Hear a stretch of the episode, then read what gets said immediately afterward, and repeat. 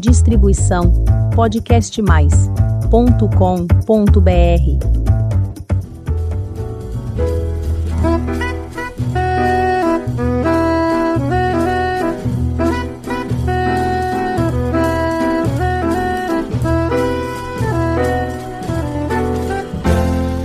Olá, eu sou a Elizabeth Junqueira do canal Avosidade.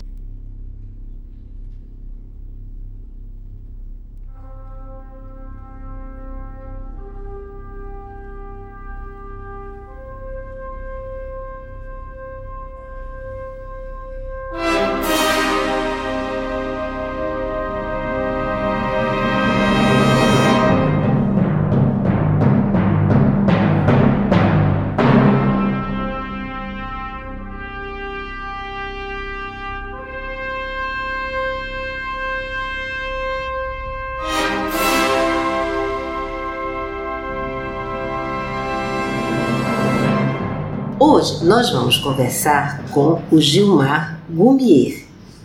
Ele é UX, que a gente vai explicar para você, ouvinte, o que é isso. Professor e fundador da Tuia.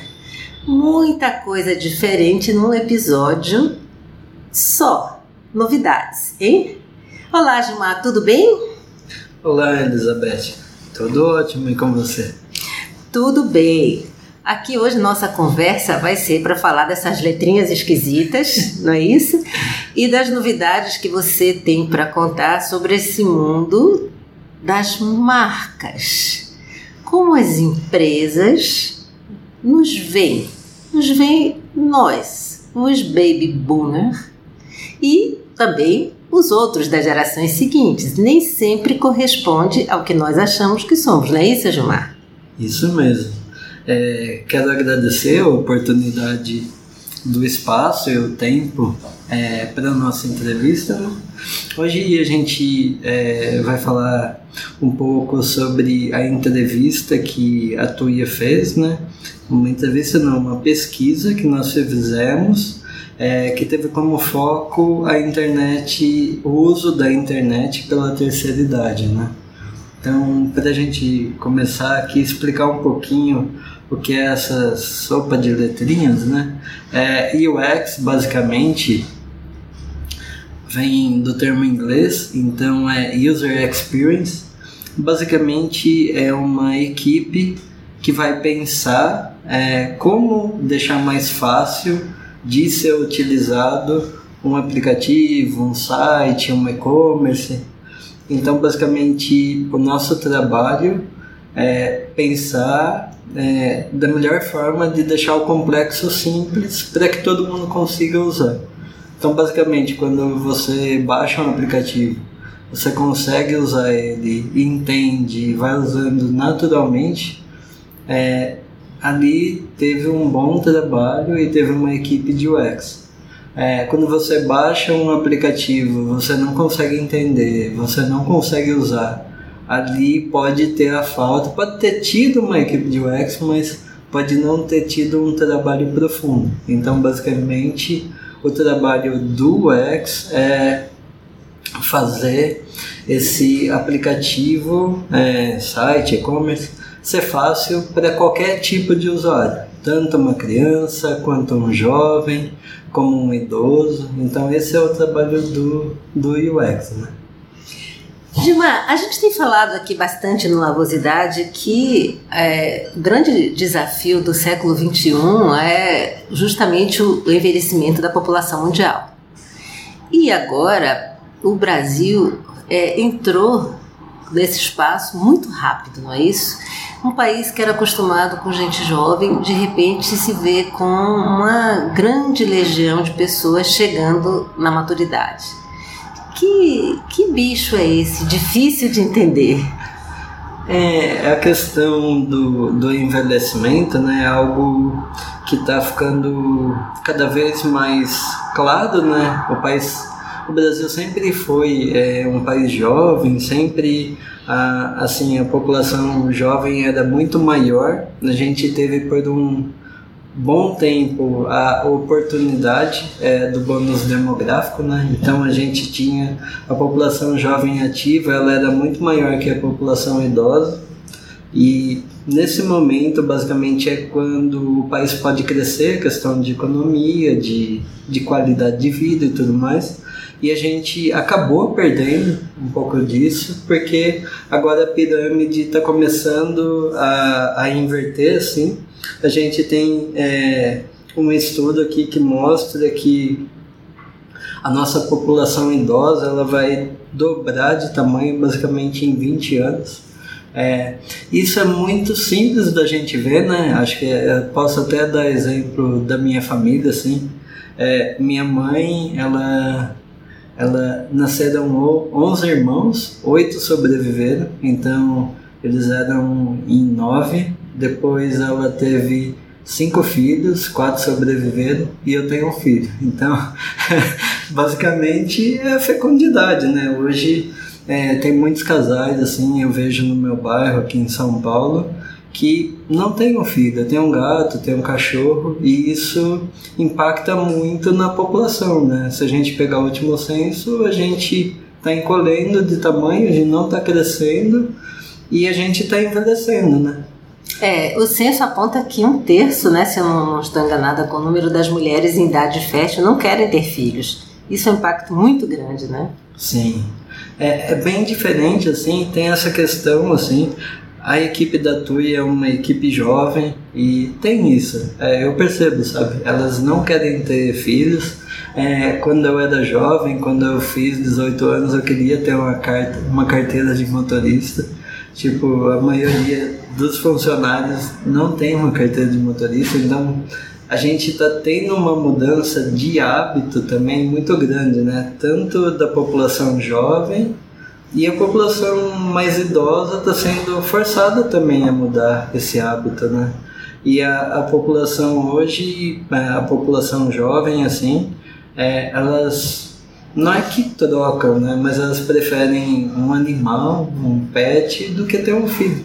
E isso impacta na nossa população, no nosso governo, na nossa aposentadoria, em tudo que a gente vai fazer, né? Porque de certa forma a gente, eu não sinto que a gente está preparado é, para ter uma população maior é, que seja idosa.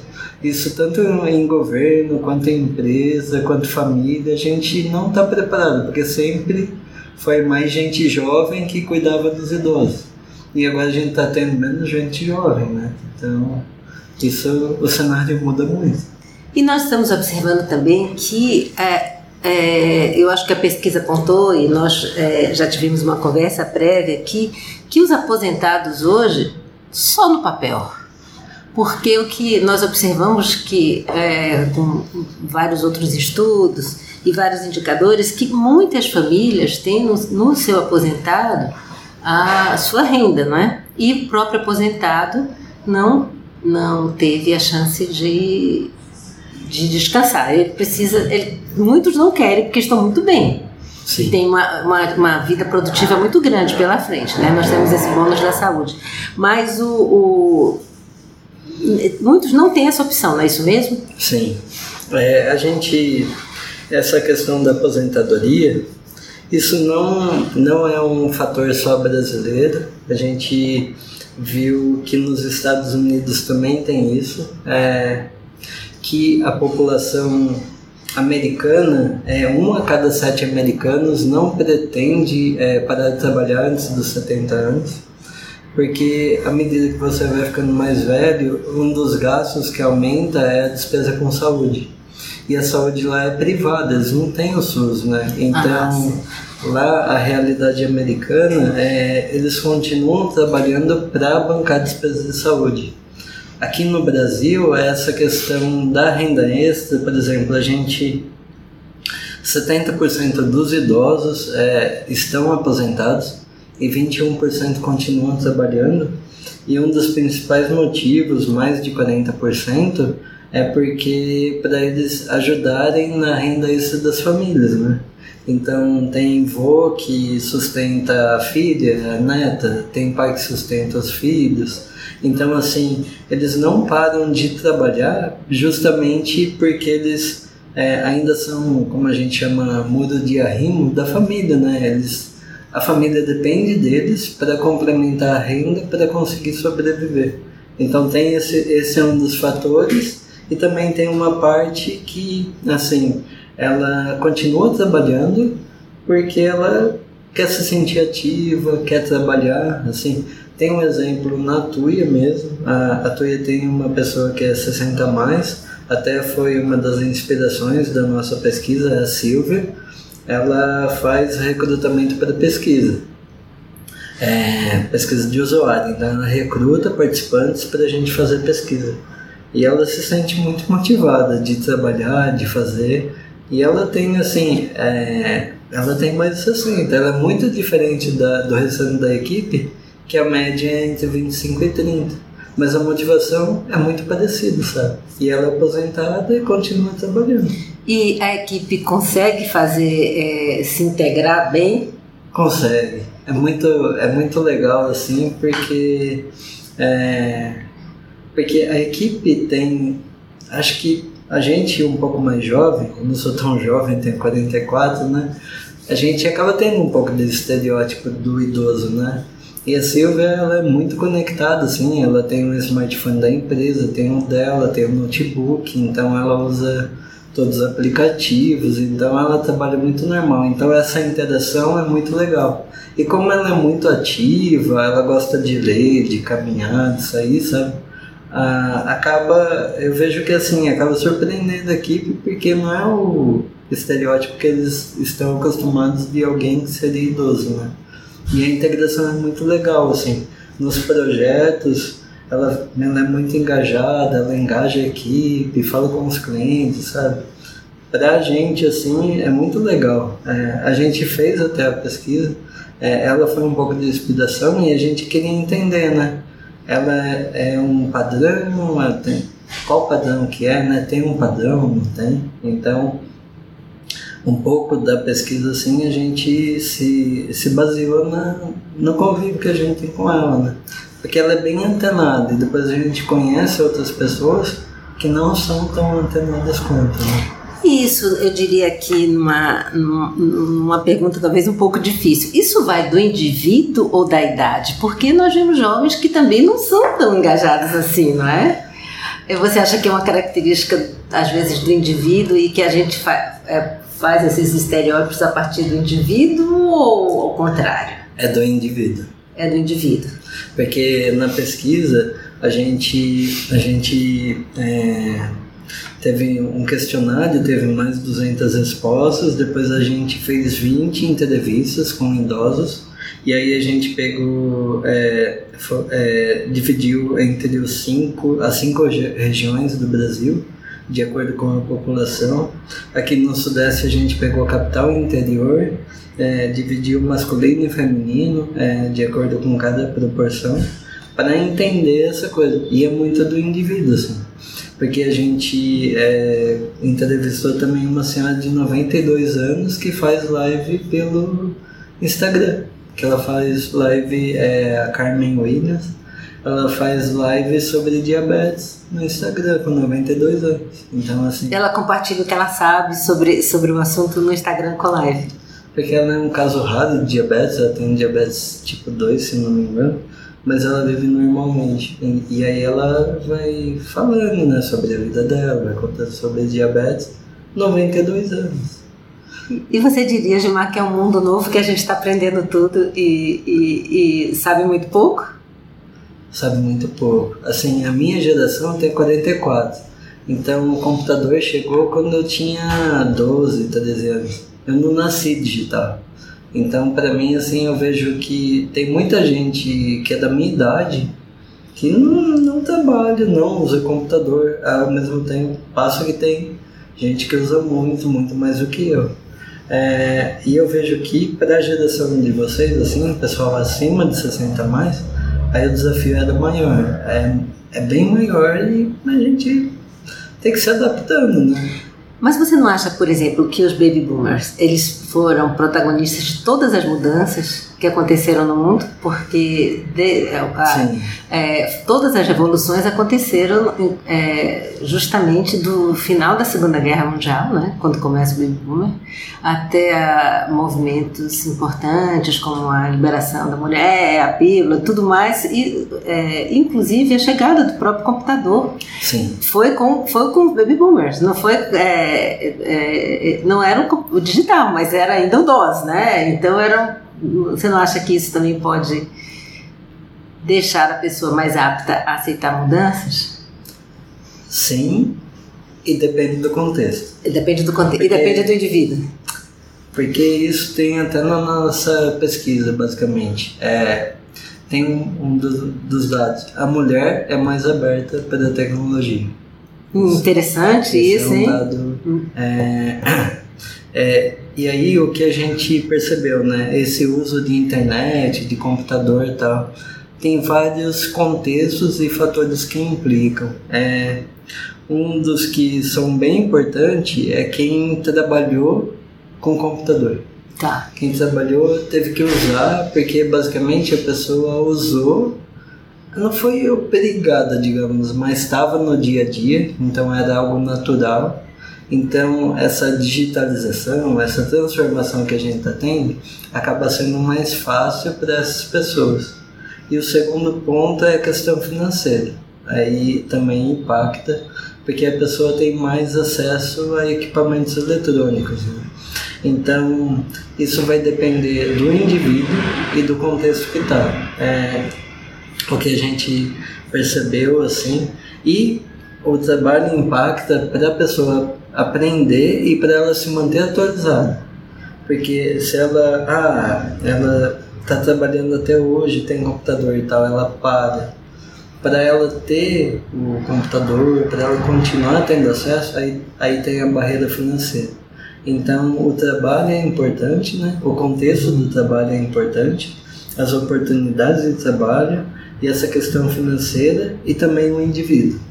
Isso é muito de cada um, né? Esses exemplos que eu te dei, assim, uma senhora com 92 anos. Que faz lives e, e arrasa nas lives. E essa questão, por exemplo, que a gente pegou na né, capital, interior, as regiões do Brasil, não muda. Se a pessoa é conectada, é conectada, é ela conectada, é conectada em qualquer, em qualquer região. região. Tá. Se ela não é conectada e ela não gosta, ela não gosta. Então isso é uma coisa muito importante, porque às vezes é, no Brasil também a gente tem um viés de é, regiões desenvolvidas, das regiões menos desenvolvidas, e a internet igualou todo mundo. Quer dizer, o indivíduo que faz a diferença, é isso? Sim. Ah, agora me conta uma coisa. Como, como é o comportamento do idoso na internet e o comportamento do jovem. Qual é, quais são as semelhanças e diferenças? Tá. É, o idoso está muito conectado, né? É, eles ficam conectados o tempo todo, assim. É, a principal é, também ambos usam muito redes sociais. Né? O, o idoso americano ele gosta de jogos e redes sociais. O idoso brasileiro são redes sociais. O WhatsApp basicamente é hegemonia, é, é o mais utilizado. É, depois a gente tem YouTube, Facebook e Instagram, que são os mais utilizados. É, e eles acabam é, se resumindo um pouco nisso, é, o que muda do idoso para o jovem. O idoso ele usa o WhatsApp, ele usa o Facebook, Instagram, mas ele tem uma dificuldade de saber como instalar um aplicativo, como começar a usar. Então, geralmente precisa de ajuda de conhecido, parente, de como de ensinar a usar. Isso daí o jovem não tem barreira, né? Porque pode instalar aplicativo para qualquer finalidade. Tem de retoque de imagem para Instagram, tem filtro, tem tudo. Então esse é um primeiro ponto. É, e o segundo ponto, né? É que eles usam também as redes sociais para se manterem informados, né? E, e aí o jovem ele se mantém informado, mas também é para entretenimento, né? Não é só para se manter informado. Então tem um pouco dessa questão também. Um outro ponto que além dessa questão de instalar aplicativo, porque a gente viu vários casos que a gente entrevistou que a pessoa só tinha o WhatsApp instalado. E a outra dificuldade é a questão de navegar por sites específicos. Não é tão natural como é para um jovem. Tipo, ah, ele vai conseguir navegar como for assim. Tem meu filhinho, eu tenho um filho, tem dois anos. E daí minha mulher, em, em alguns momentos, deixa ele com o celular. Ele consegue reconhecer o ícone do YouTube e entrar lá e navegar. E ele sabe quando está aparecendo anúncio, onde ele tem que clicar para sair, porque ele já nasceu digital, né? Então, assim, o idoso, quando a gente pega acima de 60 anos, ele começou ali desde o começo do uso do computador, né? Mas teve o contexto do trabalho que a gente colocou, que para ele ficaria mais é, fácil o aprendizado de utilizar. É, então, assim, se não teve isso, tem essa barreira e depois tem essa questão que é, é tudo é simples, mas é complexo. É simples para quem usa e conhece, mas quem está é, tá chegando agora, por exemplo, é, a pandemia né, forçou muito essa população idosa a usar o, o a ficar na internet, né? redes, acessar né? a internet, As redes, né? Usar as redes sociais. Que era até um jeito de falar com a família, a própria família, por causa do isolamento, né? E aí a maior parte, assim, cresceu 12% é o uso de, de internet pela terceira idade é, na pandemia é, e depois manteve isso. E assim, é, também o maior uso do smartphone. Então, basicamente, aumentou o uso é, da internet pelo smartphone. Só que basicamente os filhos davam e assim, acabava sendo um presente de grego, sabe? Porque a pessoa não é, não sabia, né? O celular não é algo simples. Pra gente pode ser algo simples, mas não é. Se a gente pensar para alguém que está de fora que nunca teve um contato, e uma outra questão assim é a questão é, do contato. É, eles, é, na visão dos idosos, assim, que a gente entrevistou, é, a internet possibilitou é, aproximar quem estava longe. Então você pode falar com um amigo em outro estado, um parente em outro país, mas ao mesmo tempo é, distancia quem está próximo, principalmente as gerações mais jovens, que aí elas preferem fazer chamada do que ver ao vivo, né? Porque eu vou lá na casa do meu avô, se eu posso fazer uma chamada com ele. Daí a população idosa sente falta dessa, Proximidade. dessa proximidade Que, que ela foi habituada toda a vida, né? que para a geração nova é normal. Ah, eu não preciso ir até o outro lado lá, ir na Zona Leste para ver meu avô, ou na Zona Oeste. Ah, eu faço uma chamada, porque eu vou gastar uma hora no trânsito. Só que essa geração mais idosa é acostumada com o contato físico, né? Então tem essa diferença também, uma da questão que eles sentem falta que, assim, aproximou quem estava longe, mas distanciou quem estava perto. Muito interessante isso, né? De aproximar quem está distante e distanciar quem está perto. É um ponto bom para uma reflexão aqui do nosso ouvinte.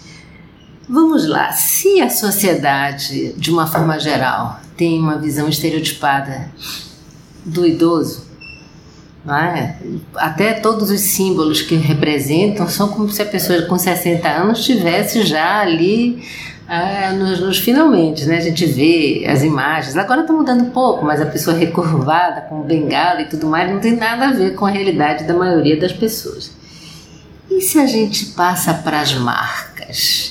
Para a famosa propaganda, para ficar mais claro aqui para o nosso ouvinte. Quando a gente era criança, tinha propaganda no rádio, depois da TV, e se vendia sempre é, imagens diferentes das realidades, não é isso mesmo?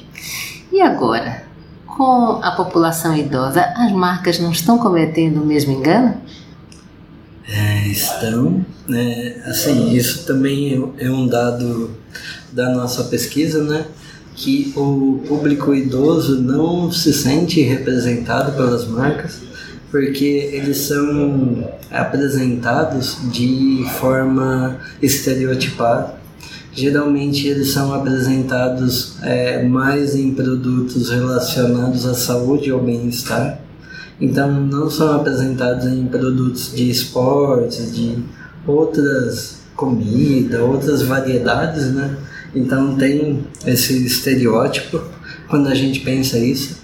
E quando a gente pensa também é, em produto digital, aí pode ser, quando a gente fala produto digital, né, a gente está falando de um aplicativo, de um site, de um e-commerce. A gente é, também entendeu, aí né, foi, é, a gente pedia para as pessoas falarem, é, citarem os aplicativos que mais utilizavam, né? e basicamente são os maiores, os aplicativos mais baixados. E aí a gente tentou entrar em contato com essas empresas, né, que e o que a gente percebeu assim é que elas não olham para o público idoso. Então, elas não fazem nem pesquisa, por exemplo, entrevista, ou fazer um teste mesmo para entender ah, esse aplicativo tá fácil para o idoso usar, assim, sabe? O tamanho da letra tá bom, o contraste das cores tá bom, o, o tamanho do botão de toque tá bom, assim, dá para a pessoa tocar, né? Então a gente percebeu que as empresas não não têm essa atenção com esse público mais idoso. Então, basicamente, é, elas projetam o produto dela delas, né, pensando mais no público jovem. E aí o público idoso ele precisa se adaptar para conseguir usar, né? Então questões básicas de acessibilidade, assim como eu coloquei, né, elas não são pensadas. Tem algumas empresas que a gente começou a conversar depois e apresentar a pesquisa, mais do ramo de saúde, que elas olham o público idoso, mas está muito no começo, assim não tem essa preocupação, sabe?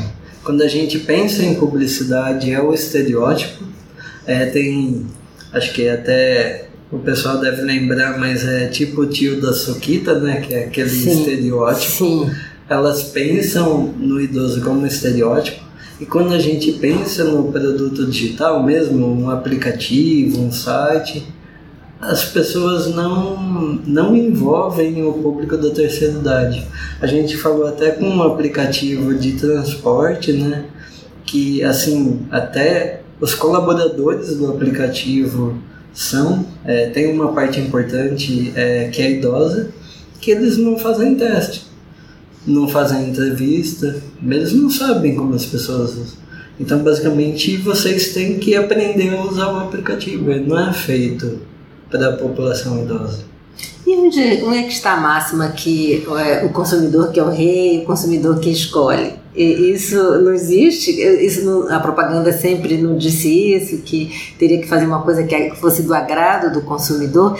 A gente vê que a economia prateada, os idosos têm um poder de compra absurdo. E as marcas estão de costas para isso? Não, ela, elas assim não, não estão prontas, né? E tem, tem questões bem assim, até quando a gente fala, por exemplo, hoje tem muita empresa que faz atendimento com chatbot, né? E, e agora a gente está vindo com inteligência artificial e tudo mais. E assim, uma das reclamações que a gente ouviu bastante também é que a população mais idosa ela, ela não gosta de falar com o robô, quer falar com o humano. E assim, quando a gente pensa também, é, tem várias pesquisas que mostram né, que o ponto mais importante do relacionamento do idoso com a marca é a experiência que ele tem, a experiência do atendimento. Porque, assim, de certa forma, vocês têm o dinheiro, não é o preço que impacta. Porque o dinheiro, a população prateada é a mais rica, né? Porque já é quem tá batalhou e está estabilizado. Mas as marcas, é, elas não têm essa percepção. Não tem, por exemplo, um canal para pessoas mais idosas, sabe? Um canal de suporte, isso. isso está muito, muito embrionário aqui no Brasil. Ou seja, um pouco de afetividade passa longe, né? Passa longe. Atenção, marcas, olha aí o recado, hein? É, isso é bem importante, sabe? Porque a gente, quando a gente estava fazendo a pesquisa, a gente entrevistou esses especialistas né, das empresas e a gente percebeu que não tem essa preocupação e depois a gente começou a apresentar para outras empresas. E a gente começa a ver que tem empresas que têm essa preocupação, que estão começando, mas tem empresa que nem sabia desse problema. Então, basicamente, hoje quando a gente pensa em UX, quem faz esses aplicativos e tudo mais, é o pessoal entre 25 e 40 anos. E basicamente, quando a gente pensa, é, a maioria das empresas projeta para esse público. Não projeta para o público. Pode projetar para criança, porque aí é um público muito específico e tem uma série de regras que tem que seguir, mas não projeta ainda pensando no idoso. E assim, a marca ou a empresa que começar a tomar esses cuidados vai estar muito à frente, né? Porque, como a gente falou lá no começo, nosso envelhecimento está sendo muito rápido.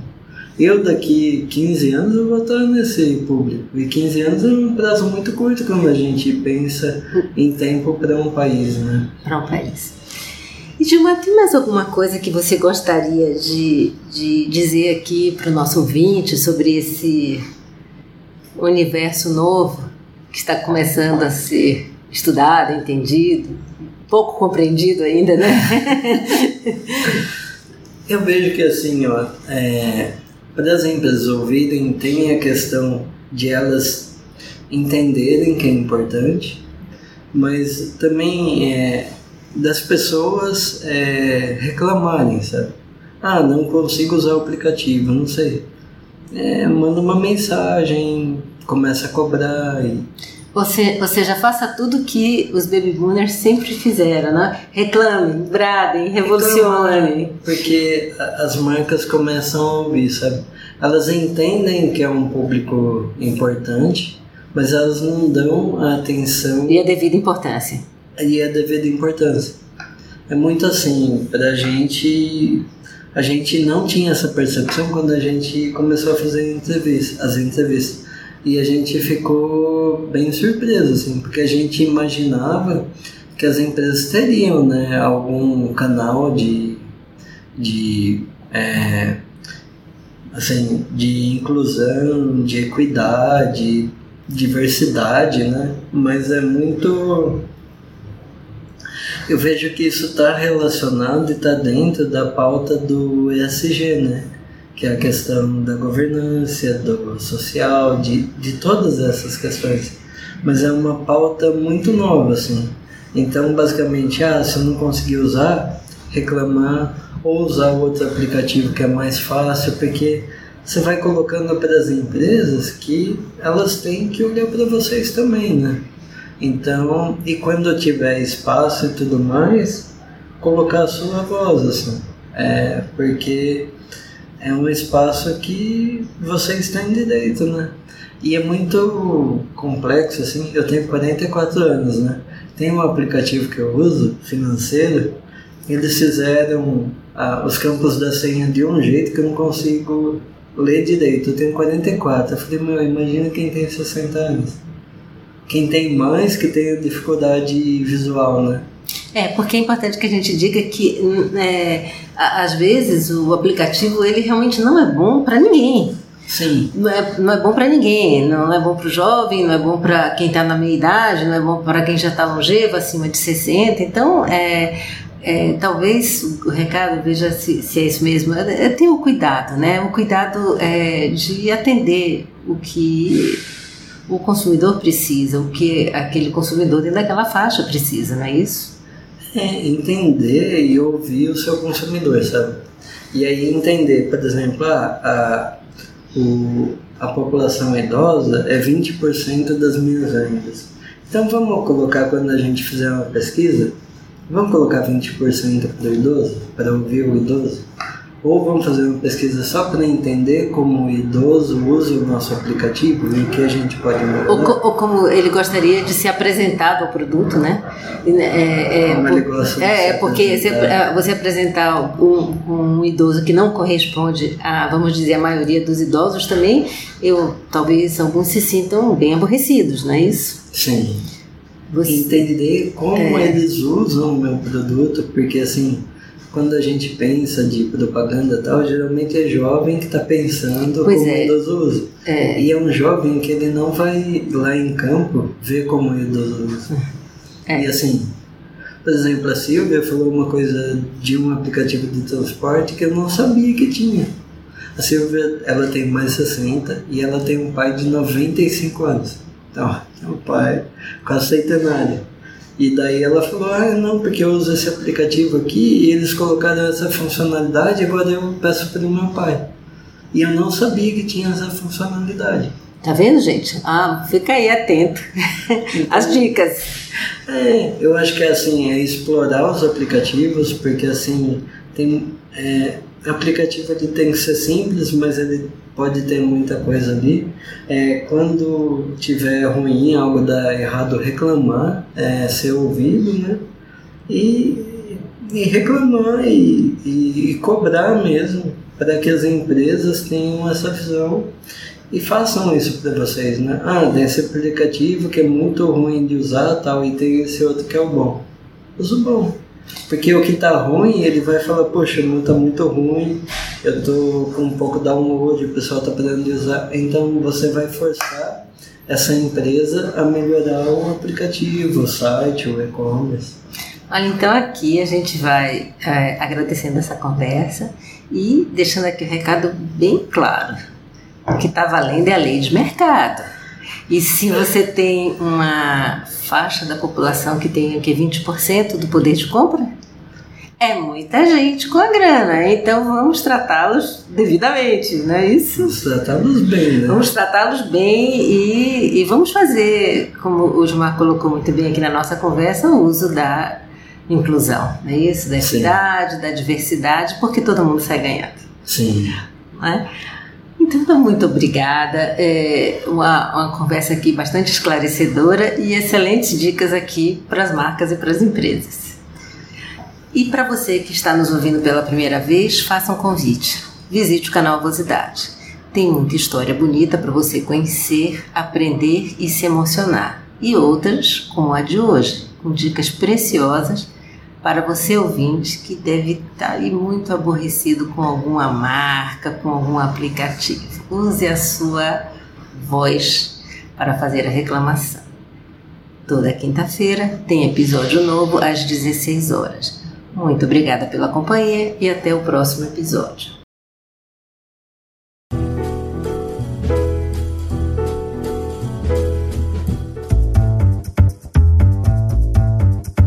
Distribuição podcastmais.com.br